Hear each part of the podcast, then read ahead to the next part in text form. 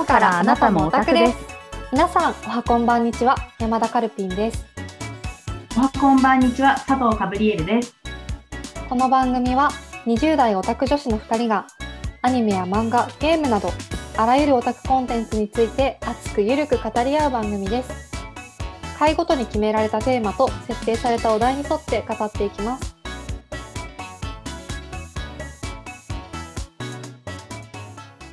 穴オタはい5回目の収録だね。ね。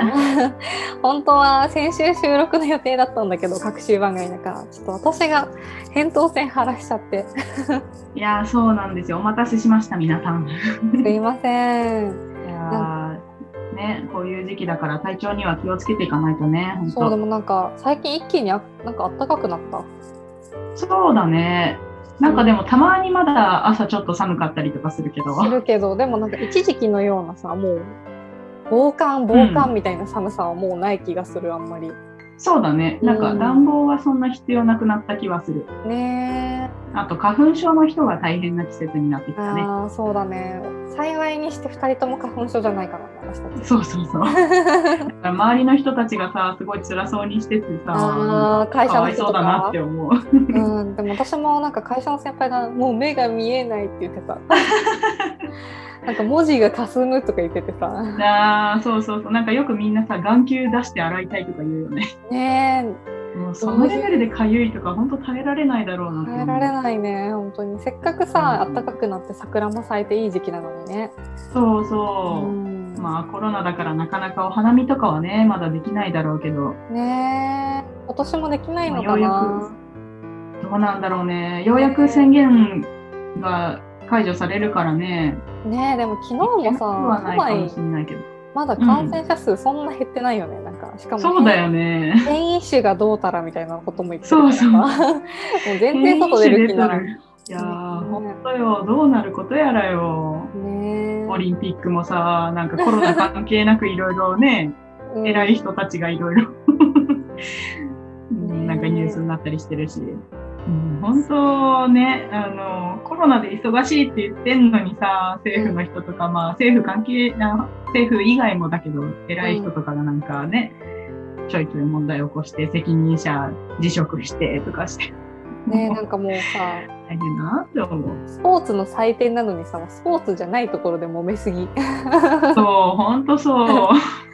ね選手がかわいそうだよ一番。ね翻弄されてるだろうね。うんはい。まあそんな感じではい。2021年がスタートしましたが、スタートしましたね。はい今年の春夏はちゃんと外に出ていけるのかという。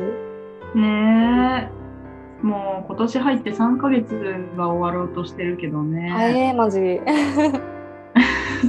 うん。夏こそはちゃんと遊べるといいな、本当に。ね。うん。もゴールデンウィークなんかさ、みんな遊びに出かけたら、それこそまた増えるんじゃないかな、感う染。ねしかもなんかさ結構ニュース見てるとさ GoTo トラベルの再開をとか言ってるんだよね。そのあまあ、そっかそっか。地方の知事とかが。やっぱり観光産業がもうね今年もうちょっと期待できないなって思うじゃん。そうね。そうだからみんな呼びかけてるみたいなんだけどさもうでもなんか海外とかはちゃんとそのコロナウイルスをある程度囲い込んでっていうか収束の目処がついてからやってるらしいのよそういうトラベルのキャンペーン。あなんかまた同じことの繰り返しかって若干思っちゃって私は。あ、そうだね。いや本当に出かけたいし旅行も行きたいから気持ちは山々なんだけどね、安心うんうんうしてん早く出かけられるようになりたいね。ねえ、うん本当に、もう普通の日常に戻ってほしい、早く。ねえ。はいそんな感じですがはい。ちなみに最近穴尾田のツイッターのイラストが変わりました？ああ、そうそう。そう変わったんですよ。気づいた人いるかな？実はこっそり変わっていました。でね。ちゃんとカルピーには猫耳がついててカブリエルにはカブトムシの角が生えてます。そうなのよ。ね なんかね、あの猫耳ならわかるんだけどさ、うんカブトムシの角をオーダーする人ってなかなかいないだろうなと思って。ねどうやって描いてくれるんだろうって思った。そうそうそう。まあでもせっかくね、カブリエルって名前にしてるぐらいだから、ね、そうそう角はやっぱつけてもらおうかなと思って。天然の某キャラのね、そう。あれですからね。いやでも可愛く描いてもらって満足です。そう、すごい可愛く描いてもらったので、ぜひぜひうんチェックしてみてください。ね、見てください。じゃあ、そろそろ1個目の今週のお仕事のコーナー入ってもいいかな？はーい、なんでしょう、今年の、今年じゃない、今週のテーマは。はい、今週のテーマは、転生したらスライムだった件のアニメについて語ろうと思います。いやー、これね、私がおすすめしたんだよね、カブリエルに。そう、最初知らなくて、うん、まあなんか、名前は知ってたけど、なんか見たことなくて、面白いなら見てみようかなと思って見たら、まんまとね、ハマってしまったよね。そうでも、やっぱ転生もののさ、なんかラノベって今すごい増えたじゃん。うん、増えたね。でかなり最初期の頃のもうさ草分け的なうん。ラノベだからやっぱ今もすごい人気あるし、うんうんうん。結構テンスラのアニメ録画してるんだけど私は。うん。ドフリとかじゃなくて。で CM とか見たらなんかすっごいいろんなスピンオフの作品だったりとか、なんかソシャゲがあったりとかしてやっぱすごい人気なんだなって思った改めて。そうなんだね。うんいや話もね面白いしなんだろう、結構ハッピーな感じというか平和なのが好きだ好きな人にはね受けるだろうなと思って、私も基本平和な感じの方が好きな人だから、うん。なんか ノンストレスでなんか朝ごはんとか食べながら見るのにちょうどいい感じなんだよね。そうそうそうそう。そうそう本当そんな感じ。ざっくりあらすじを説明するとなんか人間だった主人公がなんか刺されて、うんうん。通り魔的なものに刺されて、そうでスライムに転生するんですよ。うん、なんかその時もさ刺されるっていうのもさなんかこううん。後輩をかばってみたいな、そうそうそうそう。なんかいもともい先輩となんだよね。うん主人公いいやつですごいいいやつだよね。そうなんかチートスキルを持ったスライムに転生しちゃってうんうん。でその転生した先の世界まあいわゆるその魔物とかモンスターとか魔法とかがあるようなうんファンタジーな世界なんだけど RPG みたいな。で、うん。その世界で起きているいろいろな問題を、まあ、発見しては解決してなんか大きな国みたいなものを作っていくんだよね。うん、そうそうそう。なんか最初はただ人助けした感があったんだけどね、うん。なんか気づいたらゴブリンの村を助けて、そこの長になり、どんどんその町がでかくなり、そうそう 最終的に国になりみたいな。そうなんかいろん今ではいろんな種族とかが暮らしている魔物の国になったんだよね。うん。結構なんかまあ基本的に王道展開っていうか何やばいことが起きてもすぐそのチートスキルでなんとかなっちゃうからねなんか本当にチートだよね。そう俺すげえ系の何？転生もののラノベとまあテイストは変わんないんだけど、なんかちゃんと世界観が作り込まれてるところが面白くて。うんうんうん。なんかあこいつが仲間にできたら例えば家作れるぞとか酒作れるぞとか、そうだね。なんかそういうのがすごい楽しくてで私うんうんうん。中高生の頃になんか魔王優魔王勇者っていうはいはい、懐かしい。あのやつを漫画とか漫画じゃないアニメかを見てた時期があって。それも私カルピンに教えてもらったのかな。なんかドラマ CD 借りたよね、確か。あ。そうかも。うん、なんかそれをね、私、あの、MP3 かなんかに入れてね、聞いてた。はず。そうだったんだ。懐かしくない？そうでもなんかさ魔王優魔王勇者みたいな感じなんだよねちょっと。あれもなんか勇者が魔王を倒すっていうつもりでいたんだけど魔王がそんな悪いやつじゃなくて実は、うん。で、うん。そのいろんな農業だったりとかその工業だったりとかいろんな技術を使って国を発展させていきたいっていうなんか思いを持った魔王でそれを助けていくって話だった気がするんだけど、そうだね。なんか意外と真面目にいろいろ考えてる人だったんだよね。私結構なんかそういう真面目路線真面目路線っていう言い方は変だけどなんかすごく地味な現実世界にもあるような技術をなんか魔界とかでやっていくみたいな話割と好きなんだよね。うーん。わかる。なんか魔法で何でも作っちゃうとかじゃなくてう貿易とかもねちゃんと考えてて。そうそう。なんかそこに魔法を使った技術はあるのかもしれないんだけどそれを流通,、流通させたりする手法はちゃんと、うんうん。うんなんだろうリアルにのっとってるっていう感じの作りのラノベを見つけると嬉しい気持ちになる。うんうんうん。わかる。そうそれでねぜひカブリエルにも見てほしいなと思ったらハマってくれたの。いやーハマっちゃったよね本当うに、ん。でしかもそのさ国まで作り上げたのもうん。なんかただただその長が強かった主人公が強かったからとかじゃなくて、うん。強いだけじゃなくてちゃんとどうやったらこう復興できるかとか、うん。どうやったらこの町が栄えるかっていうのを考えた上での作詞だからおなんか本当うんなんて言うんだろうただのチートじゃなくて、ねちゃんと考えた上でっていうのがまた面白いなって思った。私いいやつなんだよとにかく本当に。そうとにかくいいやつ 本当にいいやつ。そうだからなんか私が普段見てるもうなんか誰も信じられんみたいな暗い内容のドラマとか見た後にテンスラ見ると何甘っちょろいこと言ってやがるんだって気持ちになる反面ああいいな平和でってすごい安心するの。でなんか相手敵のね敵の方もさ、なんか最初は殺しにかかってくるんだけど、うん。なんかそのチートスキルで屈服された後に、うん。あもう絶対服従ですってなった後にその敵たちも心がこう、ね。ね良くなるというか。なんかいいやつに心から慕うようになっていくっていう。うん。そうそうそう。私さあの狼のさランガあランがすごく好きでさ。いや犬飼いたくなるんだよなランガー見て。るほんと飼いたくなるめちゃくちゃ可愛いこいつと思って。と可愛いよね。主主主みたいな、ね最初はすごいゴブリンたちの天敵みたいな扱いだったのにさ。うん。もう懐いた瞬間ただの犬だったよね。うん、そう。本当に。ただの犬すぎて、すごい尻尾ブンブンブンブン振るからさ、ね 本当可愛いなと思って。可愛い。でもカブリエルには他にも推しキャラがいるもんね。そうだね。まあ、まあ主人公も結構好きなんだけど、うんうん。あの、可愛いのにかっこいいかったりするし、そのギャップが好きなんだけど、まあでもね、男で言うとやっぱヨウムかな。ちなみに CV CV はもちろん細谷さんで、私も大好きな細谷さんで。ちょっと最近の話でめちゃめちゃ男前だったよねね、そう。最新は、あの、1個前ぐらいかな。うんが結構、2期の8話かな、うん ?7、8話ぐらいが結構かっこよかったね。もうなんか愛する女のためにみたいな。ね なので、あんまりその細谷さんがやるキャラクターで、あんまりそういうキャラって珍しいというか、うんないかなと思ってて。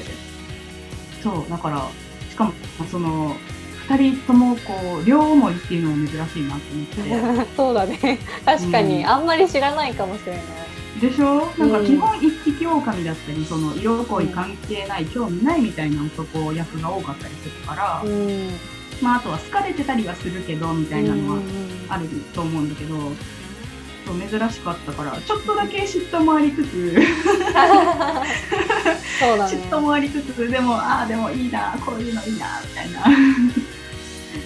うん細谷さんの。伴侶がいるキャラはあのカナタのアストラの主人公とゴールデンカムイの谷垣くらいだな、うんてるの。確かにあんまりいないね。そう考えると。うん。でしょ？うん。あんまり、まあ、あと映画とかで、この世界の片隅にっていう作品、広島が舞台なんですよね。旦那さん役だっけ？そうそうそう、旦那さん役の、ノーネンレナちゃんうんうんうん。だったよね、確か。もう今、ノンっていう名前なんだっけ？飲んだね。ノンさんの旦那さん役としうてん。出てたけど、えちょっと話ずれるんだけどさこの世界の片隅に見,、見たんだよね。話に出てきたってことは。うん、見もうたよ。さあれめっちゃ良くなかった？よかった。結構、うん、だだしさなんか結構私たちの地元に近くて広島って。そうそうそうそう。なんかすごいねうん。あの結構まあ街の区画とかは原爆って変わっちゃったんだけどうん。あの広島って三角巣があるじゃない？大きい。なんかその様子とかがさ、こうあの原爆の煙に包まれていったりとかしてさなんかうん。す。ごく 辛い気持ちになった。なんか自分の故郷がさなんかうん。すごい焼かれてるようで。いやー、そうだね。そうっていうなんかしんどさもある中でうんち。ゃんとこうしたたかにちゃんと生きている人たちの話じゃない？うんうん。だからなんかさ、ちゃんとさその男女の生々しいさやり取りとかうんちゃんと描かれてんだよねうんうんうん。そうそうなんか、うんあれもいい映画だったなそうだから地元が近いっていうのもあったし、うん。ねあの私たちの地元でそういうなんていうの広島のうん。爆撃の話とか結構授業で出たりもするじゃない、うんそうだね。はいうん、結構こう身近に感じてはいたから、うん。ちょっと見てみようって思って見てたんだけどうん。細谷さんも広島出身だからああそっ馴染みかそっか。はそうそうそう尾道出身だからいはい馴染んでるなって思いながらやっぱじゃあ広島弁プロだね。そうだよ。地元だもの。えー、じゃあちょっと方言似てんだ。そうそう似てると思う。へえいいねいいね。うん、まあでもやっぱ声優の仕事をしてたら標準語がほとんどだからうん。どうなんだろう。まあ強制されると本思ううん、そうそうそうそう。まあでも結構方言キャラもやってるからうんうん。そこら辺はちゃんとこう対応できてるというかやっぱ自由うん自在にできてんだろうなとは思うけどね。あのテンスラの話に戻るとはい。なんかさリムルがさ男なんだけど一応。うん。あの人間の体みたいなのを得てからはさなんかすごい中性的な容姿になるじゃん。そうそそう。うしずさんね。そうしずさんの容姿に似てるからなんかさ、そこがまたずるくない？なんかさ男の子なんか男性としてもさなんかしっかりした頼れる感じもあるのに見た目がめっちゃ可愛いっていう。だかそうならの。だからそのギャップに私も結構やられててさ、ね声も可愛いかわらかるわかる。私さなんか女子からモテても全然ムカつかないの。リムルが。そう。そう。なんか私さ本当オレスゲー系のさまあ他の作品を見てたりとかうん。ギャルゲーが元ネタのその男一人で女の子にめっちゃモテるみたいなテイストのうんうん別に結構好きだし見るんだけどなんかまあうん若干男に対してイラついてる部分があっていつもいやなんでそんなモテてるかいやまだまだ私の方がかっこよくねとか思ったりとかしてんだけどなんかリムルだとマジでなんかそういうイライラも感じないからなんかそうだね。心をよく理解してるなと思った。そのキャラ設定にした人それこそなんかオレスゲーで言うと、テンスラにあの最近出てきたあの、はいはい。先生人の男3人組がいる、はいはいいるね。あれのなんかどんどんこう拳で戦っていく男いるじゃん。はいはいはいあのそうだね。紙ツンツンのね。そうそうそうそうはいはい。ああれがそれこそそういうタイプじゃない？オレスゲ確かに。ー系のでもさ最新話のネタバレになっちゃうけどめっちゃボコボコになってたよね。うん。そう。いやーなんかなだからまあちょっとざまあ見ろとは思った。敵敵弱いんだよなマジで天才に出てくる。そうなんだよね、うん。まあ、弱いのもあるし主人公が最強すぎるっていうのもあるけおど。ーなんかさもうさそういう敵が出るじゃん。出て、うん。でまあリムル陣営の誰かにボコられてる瞬間にさもうなんか作画がどんどんモブ感になってきてさ。もうあもうこの作画はモブですねって思いながら やられていくところを見るみたいな。あもうこれ死ぬ一歩手前ですねみたいな。うん。だからなんかすごいある意味ではすごい安心して見れるっちゃ見れるんだけどね。そうだね。またリムルたち勝つなって思いながら。うん。こそうでもその魔物たちと戦ってる時は逆に、なんか最初モブっぽいのにうあのリムルが勝つことによってあの、はいはい。名前を与えるじゃない。名前を与えてって力パワーアップするじゃん魔物たちが、そしたら全然モブじゃなくなるんだよね。そうだね。そういうパターンもあるね 確かに。逆だよね、逆だね。うん、でゴブリンたちなんかも 跡形もないななんていうの原型がないというか、うん。てかもう名前与えられるとなんか見た目変わるからね。そうそうそうそうゴブタとかは変わってないけどね。いやでもゴムタはな変わってないけどあの扱いはねすごい他のゴブリンたちより上だから。そうそうそう意外とね。そう強くなったし。そう。これはね面白いなと思った。そう早く私の推しのシオンちゃん蘇ってほしい。いやー、しおんね。うん。あめっちゃ推しだからさ。なんか女子女子にはあんまり使えなさそうなキャラだけど。うん。いや、私好きだよ、シオン。ねえ。そう。シオンとミリムうん。がそう、ミリムム早く戻ってきてほしい。ねえ。そうから。ミリムちゃんかわいいよ。ね今後に期待です、ね。いやー楽しみです、夏時も。はい。ぜひ癒し系アニメが見たい人は見てみてくださいうんうん、おすすめですよ。はい転生したくなるからね、あれ。あ本当転生したいマジで 転生してみたいです。あー転生してスライムになって女の子から爆モテしたい いいなーねえ私、魔法使いになって空飛びたいなあーいいねうん。いやー魔法転使える系生になりたい。転生したいな本当うん。それこそミューランみたいになりたい。あーミューラン美しいからなそう、ミューランになって読むみたいな人になりたいね。夢だ 夢ですね。んじゃあ次、えー今回のメイントークテーマに移りたいと思います。はーい。えっ、と、今週は、えっ、と、推しに認知されるの怖いがテーマです。なんちゅうタイトルみたいな。ねえいやなんか、私たちのなんかでよく電話してるんだけど、ふとした会話から生まれたのよ、このテーマは。そうそうそう。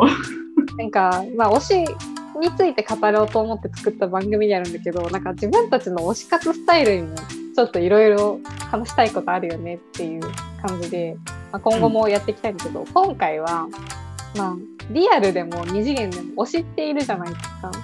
うん。で、まあ、特にリアルの方の推しって、なんか最近はやっぱ会いに行けちゃうことがすごい多くて、例えば地下アイドルとか。そううん身近になってきてんだよね、アイドルそうが。そう。で、なんかそれに対して、ちょっといろいろと思うことがあり、まあもう言ってる通り認知されるのが怖いって話なんだけど、そうそうそうそう。そう。ね、お互いの意見が一致したから、ちょっとこれは語るかってなったんだよね。そうそうそう。え正直、あの、カルピンは、うん。あのまあ、地下アイドルとか、まあ、すごい推してるわけじゃないんだけど、たまにライブ行ったりするくらい、まあ、うん。好きな人がいたりするのね。うんうんとか、あと私テニプリも好きだからさテニミに行ったりとかさ、でまあテニミ行く人って結構若手俳優沼にさズブズブになっちゃうことが多くて、いやー、2.5次元俳優って怖いよそう。ね。でなんか そのミュじゃないところでそのなんか俳優さんのイベントとかうん。他の劇に行ったりとか、うんっていう感じで、まあ、どんどん沼っていったりとかあと私 な最近、VTuber とか、まあ、実況者さん動画とか配信見ること多いんだけど、うんうん。私も配信見てる。ねなんかそういうのってさやっぱ YouTube だとスーパーチャットとかできるじゃん。うん。それで自分のコメントを読み上げてもらいたいっていう欲求だったりとかさ、そのスパチャした人をさなんか名前で呼んでもらいたいとかそういうなんか欲求がさ、まあ、みんな生まれるじゃない。そうだでね。なんかでも正直私はなんかそれがあるせいでスパチャできないっていうか なんか推しはもう推しとして完結した存在で尊いからなんかもう自分という存在を認知した上での行動をしてるとこを見たくないと思っちゃうの私は。もうめんどくさいねも いやーでもそうなんかねそういう面倒くさいオタク出ちゃうよね。わかるんだよ私も。う。でカブリエルはどう？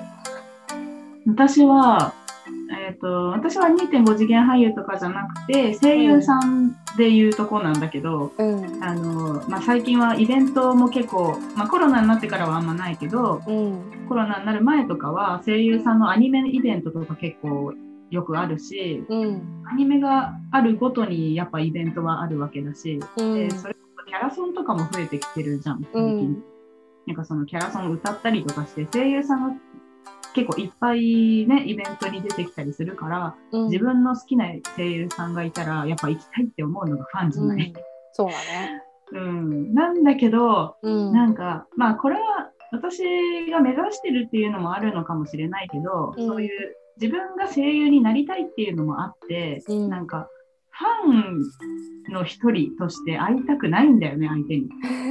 うん。なんかそれも認知されたくないっていうのとつな結果的につながるんだけど、うん。なんかファンとして会ってしまうと、もうそこで完結しちゃうって思ってて、うん。で自分はそうじゃなくて同業者になって共演したいっていうのが最終的な目標だからはいはいだからなんていうかな。まあもちろんその顔を覚えてもらったりとかはないのは分かってんだけど、うんイベントに行ってなんかまあそれそれこそ握手する機会があるとしたら、いはい。なんかねあ来てくれてありがとうとか言われたら嬉しいんだろうけど、うん でもそれで会ってしまうとあ私あなたのファンですっていうのがちょっと嫌だというかはいはいはいは若干の悔しさもありつついうんっていうこう複雑なね気持ちでねいけなくて。だから DVD でイベント DVD 買ってテレビで見たりはするんだけど、イベント自体は見たいからね。うん。なんだけどその場に自分が行きたくないっていうのもあったり。うん。でまあ配信者もそうなんだけどうん。あの生放送実況者さんとか結構見てるけど生放送してる人とかも多いから、うん。そういう時ってさやっぱみんなおばちゃん投げて、うん。で誰々さんありがとうって結構そういうね実況者さんって名前呼んでありがとうって言ってくれるんだよね。うん。だからみんなそれが多分嬉しくて高額チャットとかもする人もいるし、ね。うん。そう。なんかでもそういうのはなんかなちょっと違うかなって思って。ただただこっちは応応援したいだけだから。そうなんだよね。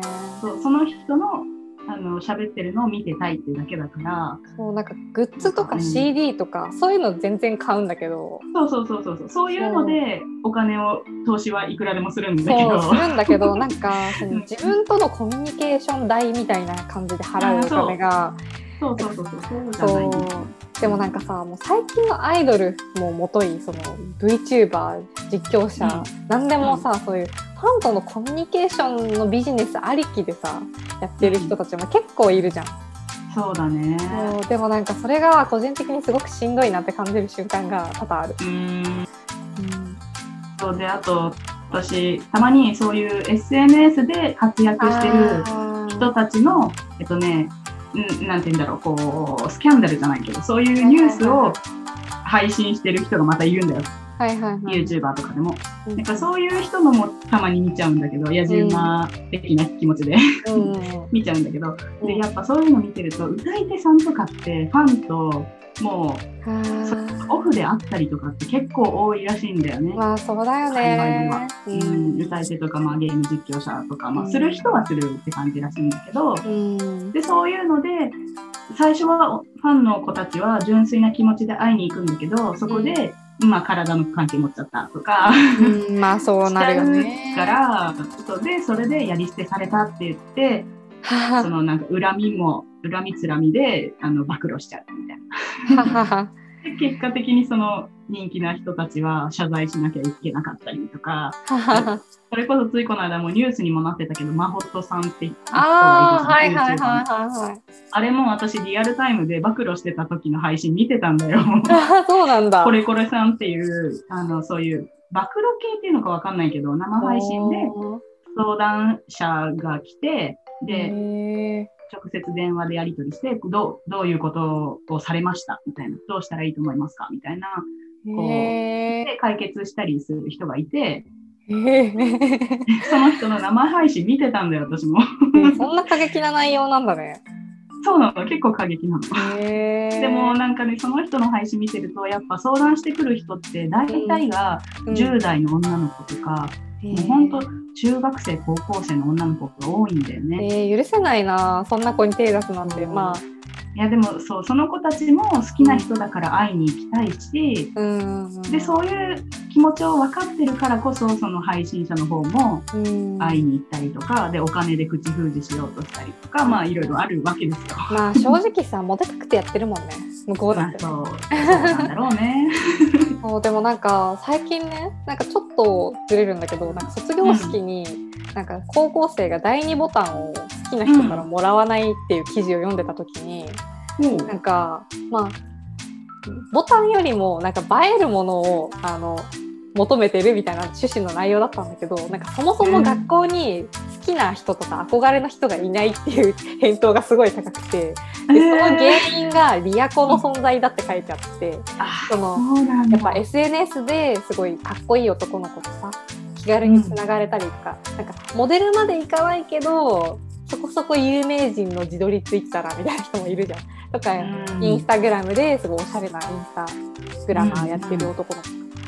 うん。っていうのも含めてやっぱその VTuber、YouTuber、ね、うん。実況者、なんでもいいけどさそういうリアコがさ平気でこう見つかっちゃうからさうん。好きな人っていうか憧れの人っていうか。そうだよね。そう。っていうのもあってなんかあんまりそのリアルな恋愛をしない高校生もなんか増えているらしい、えー今回のそうなんだ。そういう何？やり捨て？みたいなことに発展しちゃうような、そのファンも増えちゃうんだろうなって思ったよ、今聞いて。いやー辛いね。辛いね。そう。ままださ私たちの時代はそこまで、ね、配信者とか普及してなかったし。ねえいたにはいたけどね。そうだね。高校生ぐらいからスマホって普及したんだっけ？いやでも私ガラケーだったよ、うん。ガラケーか。大学時代からだようちらがスマホに変えたの。うん。かそのぐらいの狭間だよね確か、うん、はざまはざま。うんだからなんか YouTube とかもそこまでなんか今ぐらい人気ではなかったからなんかやっぱ学校の恋愛の方が主流ではあったよね、うん主流だった、主流だった、全然。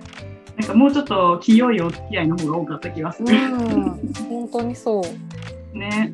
うん。だからそう今の子たち見てるとさちょっとまあ悲しくもなるしうん、なんかまあそれ本人はそれで幸せなのかもしれないけどそういう推しがいる生活ってね、まあ私もそれはわかるから、うん、あの推しがいる生活っていうのはわかるんだけど、うん、いやでも花の学生時代をそんなことに使ってほしくないなとか思っちゃうし。いやーなんかこれもまたさ、会いに、会いに行けちゃう推しゆえの弊害だよね。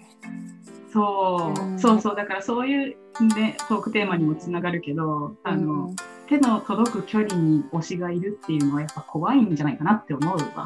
ねえなんか別に、うん。あのそれで楽しくなってる人もいっぱいいるから悪いとは思わないんだけど、うんうん、なんかそれにすごい飲まれちゃったりその精神的に未成熟のうちからそういう会いに行ける推しみたいなものにのめり込むと なんだろう適切な推しとか自分自身の境界線がさ見えなくなっちゃうんだろうなっていう気はするね。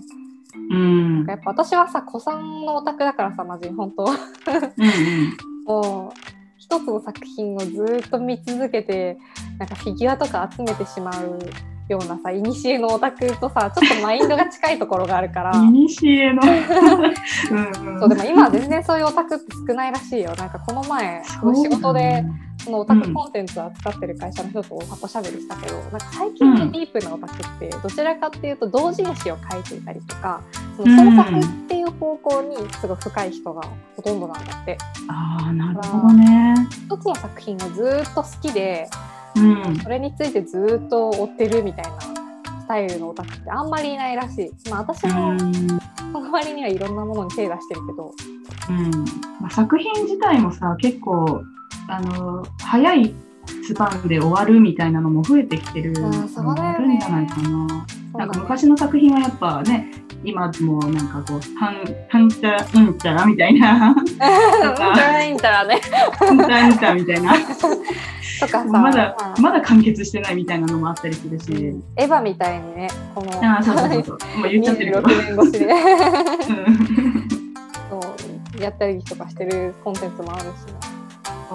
まあそうでもなんだろう。そういうコンテンツを推してるとさもう私はまあ突然庵野監督に会うこともできないし、うん。ねえ林原めぐみさんに会うこともできないしなんかもうそういう自分がすごく感性に響いたなって思う作品をまあずっとずっと細かく見続けていいなって思った気持ちを、まあ、創作に発露させるなりその同じくらいのレベルのオタクと語り合うなりしてさっていうようなさなんだろう推し？こと？をうん。してきたわけだから。うん。そういうねめっちゃ会いに行ける。そして自分のことをお推しが認知して何かコミュニケーションを取ってくるなんてもう大事なわけよ。なんか突然初号機が喋り出したくらいのインパクトなんですよ私それは衝撃。それは衝撃怖い。初号機が喋るのが怖いから私は。だからなんか。それ初号機じゃなくて、シンジ君が喋ってるみたいな。シンジまあまあまあ。君が喋ってるみたいな。そうそうシンジ君やカオル君と喋ってるような気分なのよ、うんうんうんうん。そうだなんね。かそうそう。だからなんかもう個人的にはすごい怖いなって思っちゃうんだけどでももう自分が新たに好きになるコンテンツがそのなんだろう会いに行くありきで作られてることも結構多いんだよね。うん。だってさ VTuber さんまあもちろんその再生数とかでさ、まあ、お金稼げるわけだから私がその動画見てるだけで貢献できるんだけどさ、なんかやっぱさその何メンバーシップ？うん、ああるね、みたいなのに入ったりとか、うん。そのスパチャ投げてあげたりした方がさ、まあ、その人的にはさお金も稼げていいわけじゃん。そうだね。でもなんかさもう私どうしたらいいかわかんないわけよ別になんか喋りたいこともないから無言スパチャをしまくるっていうのも手だけどなんかそれもいびつじゃんなんか。ね、しかも地下アイドルとかってなるとさ、私のうん周りの友達とかでも地下アイドルオタクみたいな子いるんだけど、うんなんか、その子の話によると、うん。ライブにまず行って、うん、で、その後に必ず握手会とかチェキ会みたいなのがあって、はいはい。で、そのチェキ会もチケットをいっぱい買った人ほど長く取れたりとか、うん。長く握手して喋れるとかうん。するんだけど、やっぱ地下アイドルの人は、そのファンも、なんだろう、AKB グループみたいなうん。ほどはいやっぱりいないっていうか、数が少ないから、一人一人を大事にするから、アイドル自体が。だから、なんか、えっと、触れる距離感もすごい近いし、本当に恋人みたいに距離感で喋ったりとか、写真撮ったりとか、ねでチューしたりとかもあるらしいから、えいやファンからしたらリア恋になってもおかしくないよね、だとおかかしくないよ それをさ、自分がそうなってしまうと、本当に周りとか見えなくなっちゃいそうで怖いから、うん。やっぱ私には向いてないなって思う、そういう押し方は。金払って推しからのキスもらう時代なのかやばいですね。そうなんだよ。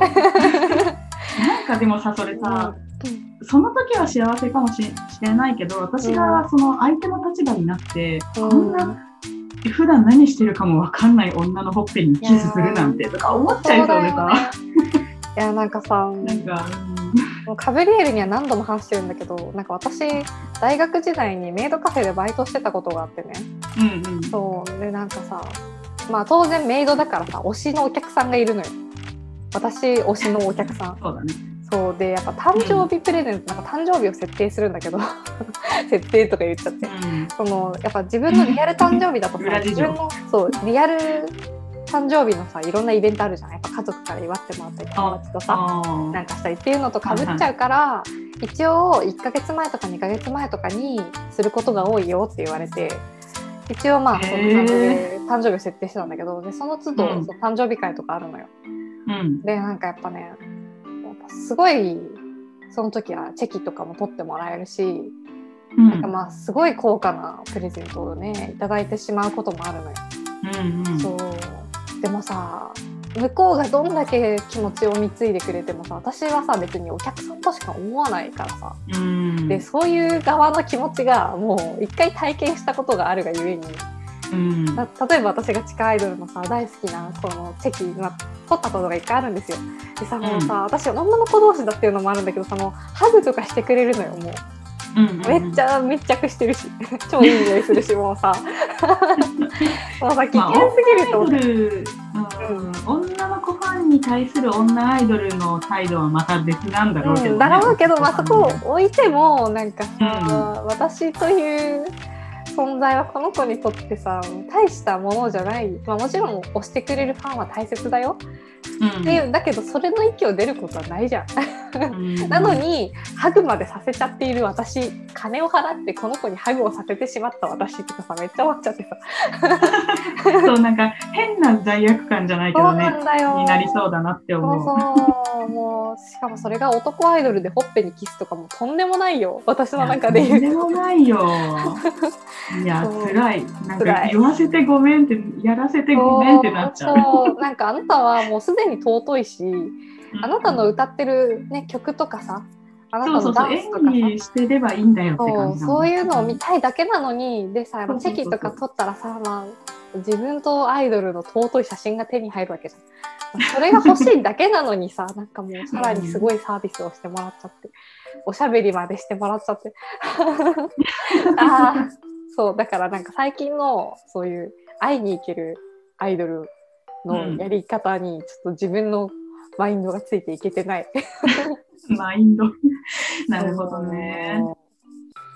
うん、確かに。私はそういうのにも、そういうことにすらなりたくないから、多分、うんアイドルとか、あの、2.5次元の俳優とか、そもそも沼に入らないように自制してるんだいやなんかねそれすごいわかるの私も なんか二次元のキャラに対しては何を思っても傷つかないじゃん相手がそうそうそう。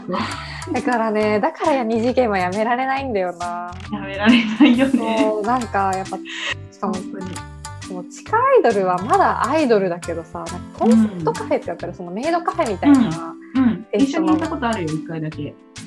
あるっけあメイドカフェは行けない秋葉原。そうそうそう。うんなんかメイドに限らずなんだろう。ちょっとかっこいい。そう、うん。かっこいい風のバーテンダー風の男の人が迎えてくれるカフェみたいなのがあったりとか、男装カフェがあったりとか、羊カフェがあったりと近頃か。BL カフェとかもあるらしいしある。ある。そうそうそう。なんかそういうコンセプトカフェの店員さんにガチ恋しちゃった友達がいて。あ、いるんだ。でなんかもうほぼなんか出禁みたいな扱いになっちゃってえるえその子自体は、いや、なんか全然普通の子なんだけど、おうん。うん。なんか普通に仲いいしね、うん今。なんだけど、やっぱ、そういうさ、コンセプトカフェのさ、男にさ、なんだろう、甘い言葉をささやかれてしまいさ、うん。で、まあ、告白的なうん。感じなん、になっちゃったんだろうね。それで、うんまあ、やっぱ、ガチ恋が行き過ぎると出禁になっちゃうから私もメイドカフェで働いてた時に何度も出禁になったお客さそうんなんだ。そう見たことがあったけどへえ。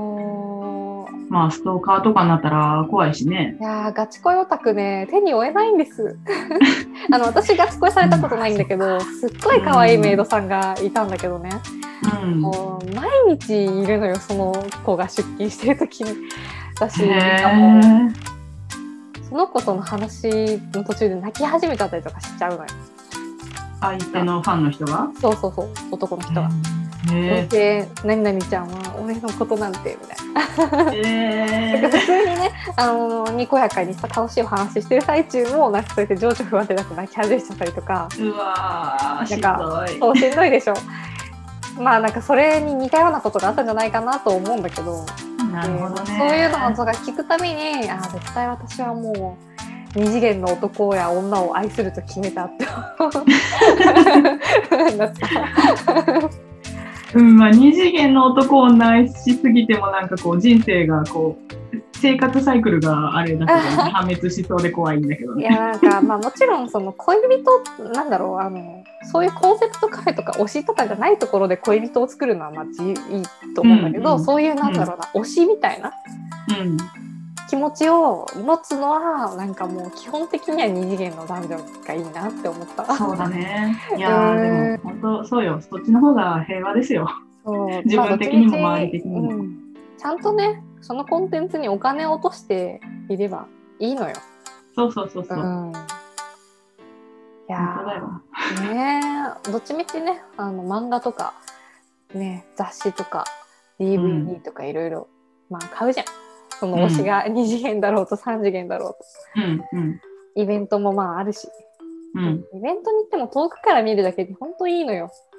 いや、本当そうだよ。そう。なんか私もそれこそ、あの、さっき声優のイベント行かないって言ったけど、うん。あの一度だけうん。細谷さんと、あうん。と声優の安本さんがうん2人でやってるラジオの天才軍師っていうラジオがあるんだけど、うん。それのトークイベントみたいなのに一回行ったことがあって、うんで、その時も本当にね、なんか、あの、登場の時に、うん。ステージのその観客席の後ろの扉から2人が出てきて、うん。で、観客席の隣のその通路っていうか、人が通れるところを通ってステージに上がっていくんだよ、2人が。でその時に私の席の近くを細谷さんが通ってもう本当に香水の香りが分かるぐらいの距離を通ってしまいあもうこれはこれは嬉しいけどやばいと思って、えー、待って何の香水使ってたんだろう。お揃いのつけたいねもはや。いやでも高いと思うな。まあそうだね細谷さん結構香水好きらしいからね。そうなんだ。へえ、うん、ラジオでも話してるけどなんかいろいろつけてるらしいよ。いやその推しの存在を感じられるのやばいやばいんだ。よやばいんだよ。そうなんか山さんを分かってしまうがゆえに手出せないんだよねうちらは、ね、そうそうそうそう。だから私もそんそこであやばいと思ったからうん。もうちょっと行くのやめようと思って。ねやばいよね。私も目それで。でそう動いてるの見れるのは嬉しいんだけどうんね、うん。あ本当に生きてると思って。あれ私も地下アイドルの現場を行くのやめたのもう。推しにハグされてしまったからだもん。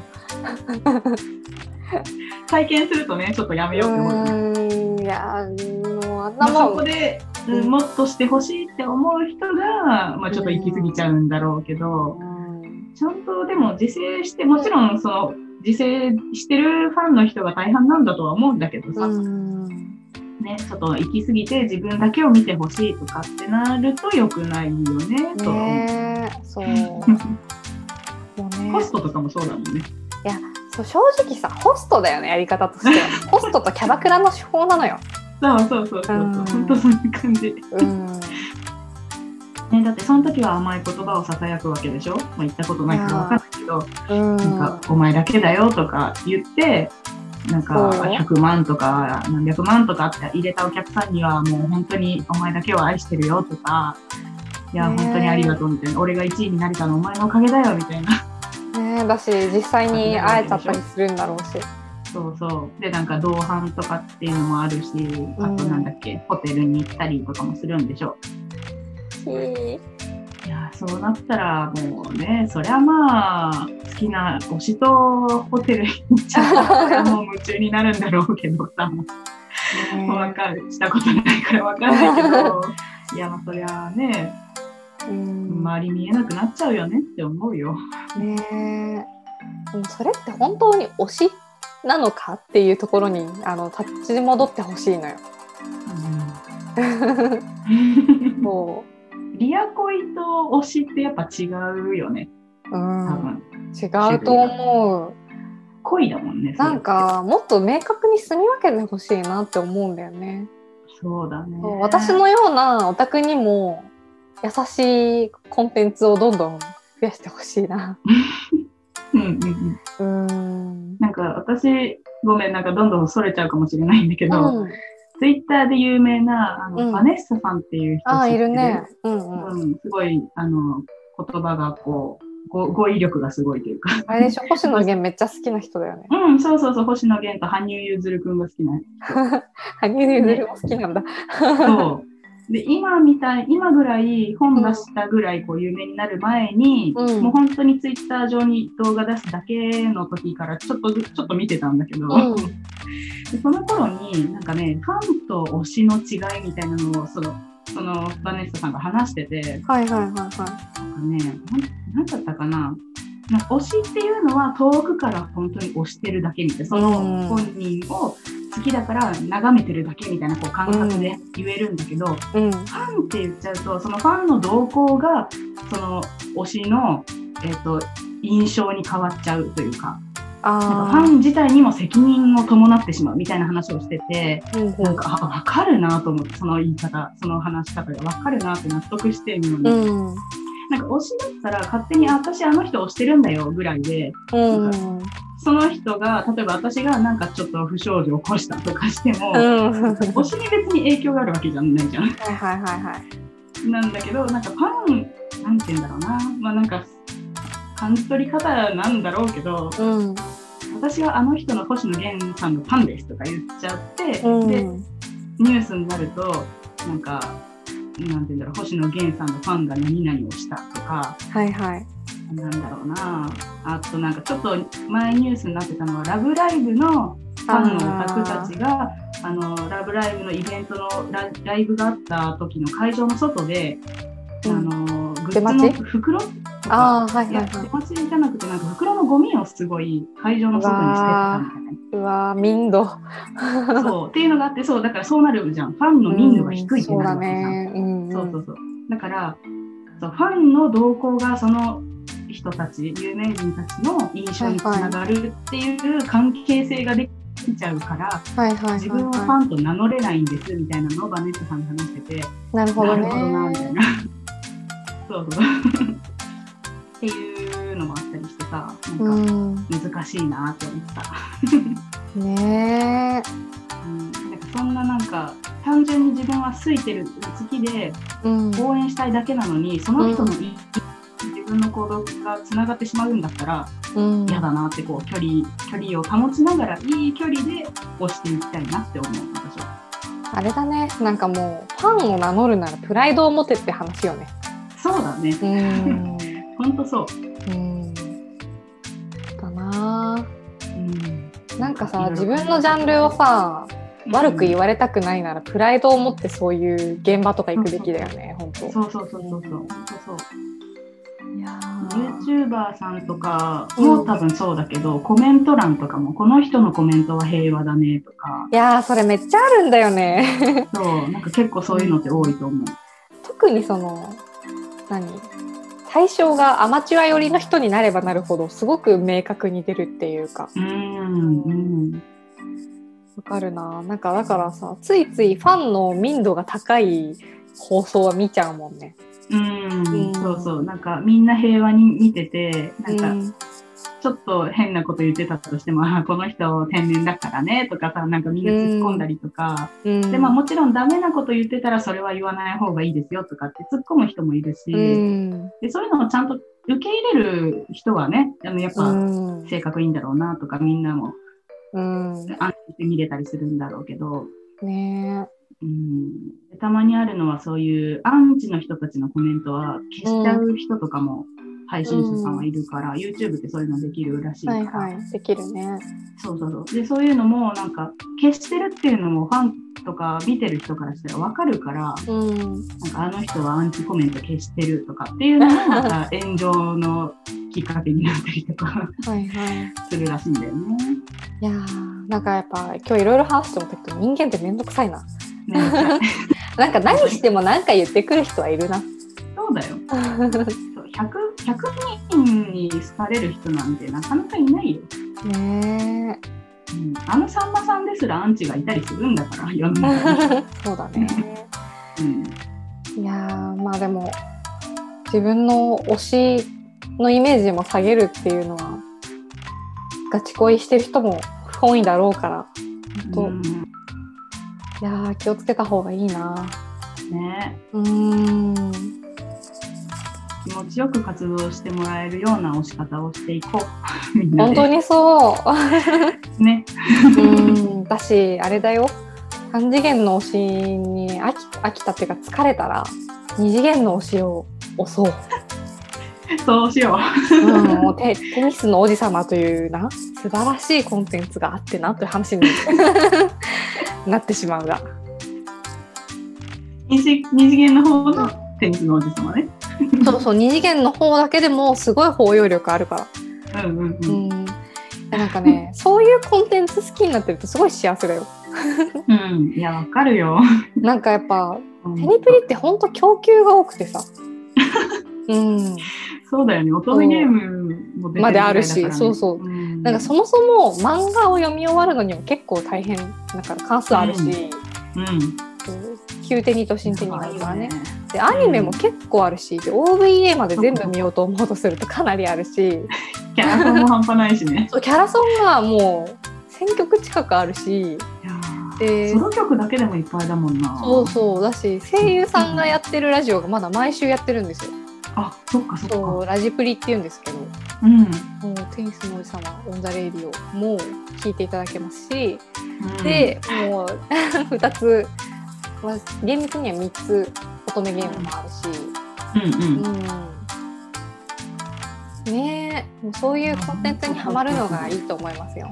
そうだうね。ん、みんなちょっと2.5次元とか3次元が危ないなって思ったら、どうぞ二次元の沼へ。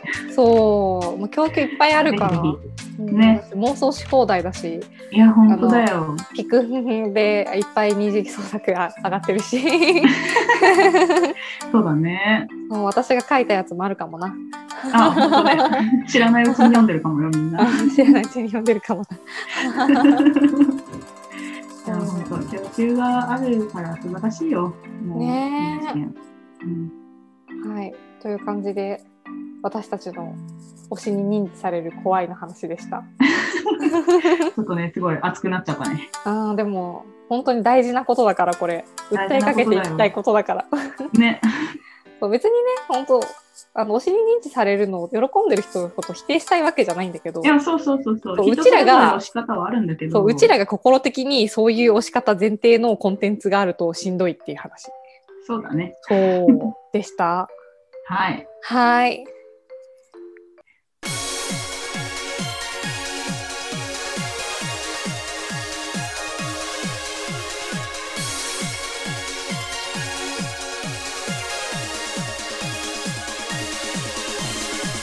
穴尾だ。はい、収録あっという間でしたけど、ね再来週は扁桃腺晴らさないように気をついや、けます本当だよ。気をつけてください。なんかもう社会人になってから本当な一体年3、4、5回くらい晴らしてる気がするな。やばいね。ストレス。ストレス。溜め込まないようにね。はい。皆さんも体調の方気をつけてね。ね、本当なんか寒暖差激しくなったりするから、で、あと、はい。花粉症大変な人は気をつけてください。そう。しっかり空気清浄機つけて、マスクして。いや、本当ね。うん、それだけで多分ダメなんだろうけど。美味しいもの食べたりして。適度な運動はしましょうね。はい、本当その通り。えー番組の冒頭でもお伝えした通り、この番組ではリスナーの皆さんからのお便りをお待ちしております。